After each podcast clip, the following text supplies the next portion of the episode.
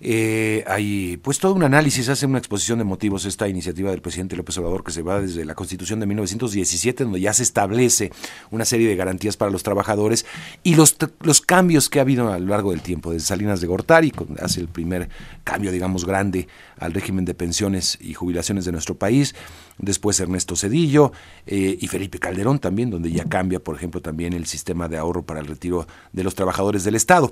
Pero vamos a hablar de todo esto con Carlos Ramírez, expresidente de la Comisión Nacional del Sistema del Ahorro para el Retiro. Es un gusto saludarte, Carlos, bienvenido. Muy buenos días, un gusto saludar a todo el público. Igualmente, Carlos. Bueno, de hecho, también menciona en esta iniciativa el presidente del presidente López Obrador la reforma que se hizo en su administración, una reforma importante que será gradual, el incremento en las pensiones de los porcentajes de aquí al 2030. Eh, me parece un logro importante en el cual sí se logró consenso, Carlos. En efecto, esa reforma del 2020 fue una reforma eh, que sirvió para fortalecer a las AFORES, para darle al sistema de las AFORES eh, viabilidad a través de una mayor ahorro gradual de los de a través de los patrones en las cuentas de los trabajadores y con eso lograr mejores pensiones en el futuro. Esa reforma fue una reforma pues que lejos de, de, de ser contra el sistema fue a favor del sistema. Eh, lo que ayer llamó mucho la atención es que el presidente en su discurso dijo que pretendía eh, materialmente echar para atrás las reformas del 97 de Cedillo y 2007 de Calderón, pero en las iniciativas no aparece nada de eso. Al contrario, en las iniciativas tanto del IMSS como del ISTE eh, hay, hay, hay propuestas que pueden ser debatibles y con mucho gusto podemos eh, hablar de ellas, pero que no, no tocan a las afores, es decir, no echan para atrás al sistema en ningún momento, eh, al contrario, lo que busca es de alguna manera fortalecerlo. A ver, te leo esta parte ya de prácticamente la iniciativa. ¿A qué llega después de toda la exposición de motivos? Dice, se establece, se propone eh, que en la Constitución a través de esta reforma se modifique el artículo 123 eh, que las personas trabajadores con 60, trabajadoras con 65 años que empezaron a cotizar después del 1 de julio de 1997 conforme a la ley del Seguro Social y las personas trabajadoras que estén bajo el régimen de cuentas individuales que cotizan en el Instituto de Seguridad y Servicios Sociales de Trabajadores del Estado, es decir, empleados del gobierno, tendrán derecho a que su pensión de retiro por vejez sea igual a su último salario, hasta por un monto equivalente al salario promedio registrado ante el IMSS eh, cuando eh, la pensión que obtenga en términos de ley sea menor a dicho promedio. Eh, bueno, y ahí dice cómo se hace el cálculo del salario multiplicado por un factor, que representa 12 fracciones que se tiene al año, etcétera, etcétera. Y se habla de, la iniciativa plantea la creación de un fondo de pensiones para el bienestar, mismo que se integrará a partir de aportaciones del gobierno federal provenientes del 75% de los recursos. En fin, ¿cómo ves esto? Pues Mario, es, una, es, eh, es un buen deseo el hecho de que todos, todos queremos tener mejores pensiones, eh, todos aspiramos a ello, pero en esencia lo que está proponiendo aquí el presidente es, un, es, es algo completamente inviable fiscalmente hablando.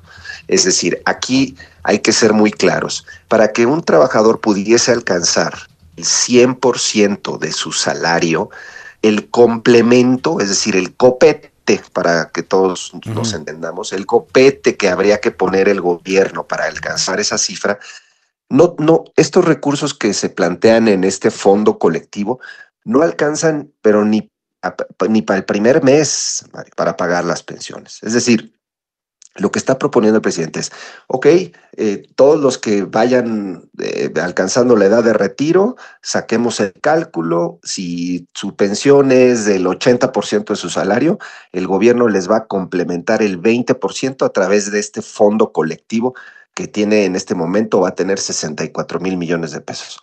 Sí, nada más que 64 mil millones de pesos no alcanza, no alcanza para el propósito que persigue esta iniciativa. Entonces, en realidad, lo que nos está un poco queriendo aquí decir esta iniciativa es, pues sí, hay un buen deseo de que las pensiones sean mayores, pero no hay una fuente de financiamiento para alcanzar esas mejores pensiones. Entonces, en esencia es, pues materialmente, un este fondo que por cierto los recursos que, que, van a capitalizarlo inicialmente, pues hay dudas respecto a de dónde vienen. Pero vamos a suponer es que, habla de, muchas fuentes de financiamiento, o sea, de que vender casas del instituto para devolverle al pueblo lo robado, eh, desaparecer el desarrollo agropecuario rural, forestal y pesquero, eh, de, el dinero, también menciona los dineros polémicos de eh, este fideicomiso de la del, Poder Judicial, ahorro de aquí, de allá, no sé. Que no es... Exacto. Que no es dinero del Ejecutivo, por cierto. cierto. Que no, que no es dinero. Entonces, lo que está proponiendo el presidente, en esencia, es un fondo colectivo sin recursos o recursos que todavía no tiene. Es decir, promesas de, monto de recursos que se van a ir alcanzando en algún momento, si acaso se logran, para capitalizar y empezar a pagar las pensiones a partir de mayo, porque la iniciativa lo que dice es a partir de mayo las personas que no tengan el 100% de, su, de, pensión de su salario vienen aquí al gobierno y nosotros les vamos a dar su copete. Esto es absolutamente inviable, no tiene sentido lógico, es una promesa vacía, hay que decirlo, Mario, eh, y, y me temo que va a generar enormes expectativas para los mexicanos, porque al hablar de 16 mil pesos, esta cifra de pensión es una cifra de pensión que no van a alcanzar la mayor parte de los mexicanos, porque además los salarios del país son menores a esta situación, entonces a esta cifra. Entonces, en resumen, yo, yo lo que diría es, es, es eh, una propuesta que no tiene asidero técnico, Mario, no tiene asidero eh, fiscal financiero. Y, y, por tanto, pues es una, es una bonita propuesta, una buena promesa, pero pues sin sustento. Sí.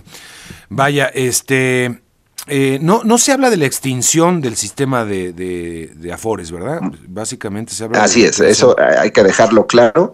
El presidente lo mencionó en su discurso, pero no se menciona en la iniciativa nada de revertir el sistema, es decir, de desaparecer a las Afores. Parece ser que solo fue pues el discurso, vamos a llamar, del presidente. Vaya, ¿a quién no le atraería, Carlos, ganar el 100% de su salario al terminar su vida laboral, no? Yo creo que a todos. Si a ti te dirían, oye, si votas por mí, Carlos, yo te prometo que vas a ganar eso. Yo, este, yo te diría, pues, ¿dónde firmo? Pues sí. Es, vaya, sí, sí, es así de simple. Creo que no hay que darle muchas vueltas porque sí, pero el tema es que no tiene asidero con la realidad, ¿no? Eh, digo, con una realidad sustentable, pues. Ninguno. Y además hay un detalle adicional, Mario. Esta iniciativa lo que dice es, todos los trabajadores después del primero de julio del 97, es decir, desde que se reformó el sistema y nacieron las AFORES, son los que van a ser los beneficiarios. Muy bien, ¿y qué pasa a los que no tienen Afore? ¿Y, qué pasa a los, los que tienen Afore cotizando y los que tienen Afore no cotizando? Porque hay millones de trabajadores que tienen una cuenta de Afore, ojo, pero que en este momento no están cotizando. Y entonces es, hay millones de personas que tienen ahorita una cantidad de recursos en sus cuentas que muy probablemente es relativamente pequeña y entonces el gobierno tendría que entrar al quite con un copete mucho mayor. Estamos hablando de millones de mexicanos, millones, decenas de millones. Entonces, pues no, no tiene ningún asido con la realidad. Suena muy bonito. Para, es una discusión mundial, ¿no? Es decir, todo, todos los países este, se enfrentan tarde o temprano a esta discusión nuevamente. Estamos viendo también una propuesta de Chile del presidente Gabriel Boric que no ha logrado transitar, y, pero la discusión, Chile fue de los primeros países de América Latina en, digamos, eh, transitar a un sistema eh, eh, mixto, un sistema de afores. después ha habido tratado porque efectivamente parece que hay un tema de pues no, no alcanza el dinero para los, para los pensionados. Ahorita en diciembre le, batearon otra vez las reformas al, presidente Gabriel Boric. Ahí vi la discusión básicamente sobre, sobre los porcentajes, ¿no? Cuánto se aumenta y quién aporta ese, e, ese aumento de los porcentajes. Pero no, como que no hay salida, no, no, no hay mucho más allá que, discutir. Eh, tener, o sea, el, el, reto de las pensiones es un reto fenomenal que enfrenta México y enfrentan todos los países del mundo. Pero para enfrentarlo, hay dos maneras, Mario. Una es a través de propuestas serias, técnicamente viables, bien pensadas, discutidas. Y la otra es a través de demagogia, demagogia electoral. Mm. Que el presidente haya llegado al último momento de su presidencia para plantear esta reforma claramente deja muy visible el hecho de que busca y persigue un propósito electoral. Esta propuesta no está técnicamente no no estuvo discutida, claramente fue al ahora sí que se coció al primer arroz, no tiene asidero técnico, no se estudió cuáles son los grandes retos pensionarios. Es una reforma electorera, punto, así de claro. Bueno, qué claridad. Gracias, Carlos, te agradezco mucho. Al contrario, un gusto saludarles. Hasta luego. Carlos Ramírez es expresidente de la Comisión Nacional del Sistema del Ahorro para el Retiro.